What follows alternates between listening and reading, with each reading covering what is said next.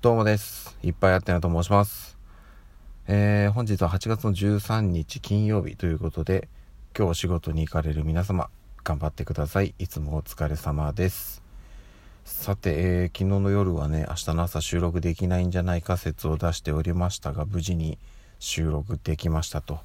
いうことなんですけど、でもね、そんなに時間があるわけじゃないので、挨拶だけしておしまいにしようかなというとこではあるんですが、あのー何ていうんですかね。うんまあ最近最近でもないか。少し前からあの1日1食デーとかってやってるんですけどちょっとここ最近ねあのそれが守れてない日がちらほらありまして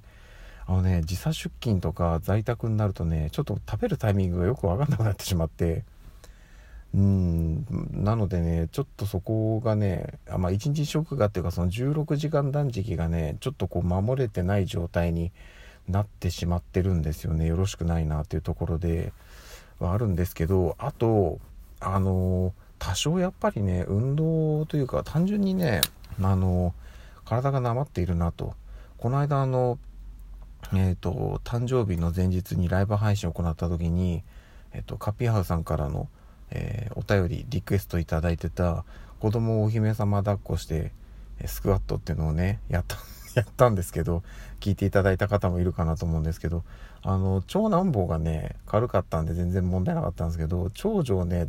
やった時にやっぱりそれなりに重いなっていうのに感じたのと、翌日、痛いんですよね。やっぱその普段使ってない筋肉、ここがね、すごい痛んで、で、それがね、その次の日もちょっと残ってたりしたんで、その辺でなんかこう、年を感じたりもしたんですけども、っていうのもあってね、うん、まあ、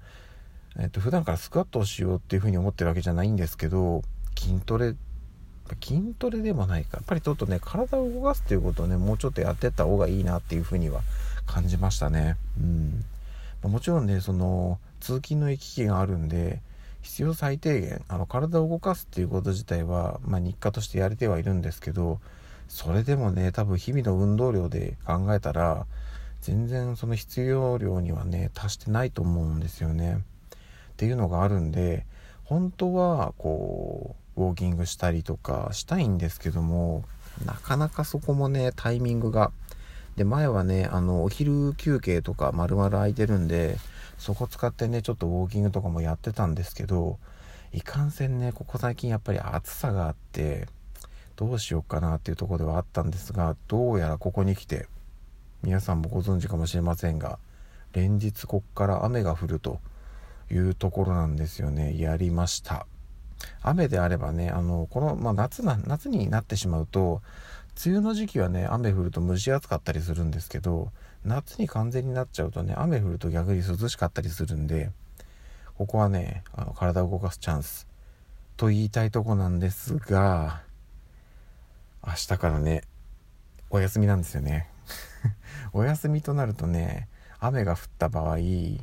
外で体を動かすの難しいんですよ。あの、平日はね、えっと、職場の近くが、もう屋根伝いに結構、あの、移動できるところなんで、雨降ってても、普通にこう、まあ、それこそウォーキングとかできるんですよ。うん、なんですけどね、週末はね、ちょっとそこが難しいんだよな。どうしようかなという感じです。ただね、やっぱりその、家の中でやるにしても、やれる内容も考えないといけないし、それあと、うち集合住宅なんで、うち、そうなると、下の階にね、迷惑がかかっちゃうんですよね。まあ、ある程度ね、そういうところ、まあ、あの、振動とか、音とか、あの防いでくれるような構造には、まあ、なってはいるんですけど、とはいえね、あんまりね、それこそ私が家帰ってくるのなんてもう10時とか11時なんで、その時間から体を動かしてね、なんかやるのもさすがにちょっと、ね下の階にっていうのもあるのかなっていうのもあって、まあ、あとは単純に子供寝てるんでねあまりドタバタはしたくないなっていうのがあったりするんでちょっとそういう時にあの有効なストレッチだったり、ま、体の動かし方っていうのは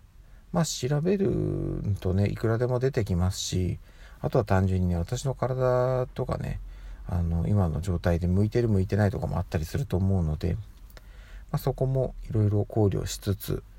えー、室内でできるトレーニングというか、はい、有酸素運動体を動かすということをねちょっとずつ日課にしていかなきゃいけないなっていうふうには思います。であのー、ちょっと話それる。まあそれるっちゃそれるのかな。うんえっと、えー、インパルスの堤下さん。今あの YouTube でねもうすごい精力的にライブ配信とかえーと、動画上げたりとかされてると思うんですけど昨日かな？あの緊急で動画が上がってて何かなと思って見たんですけど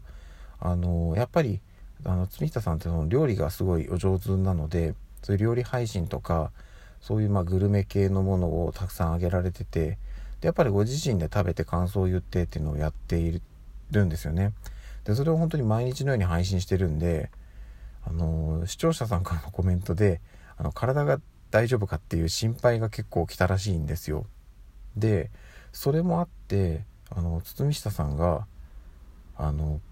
ダイエット企画といいますかあもちろんその要はあの断食したりとかもうすごい激しい運動したりとかっていうことではなくて例えばその、えー、食事制限あのカロリーを抑えたりとかあとはまあ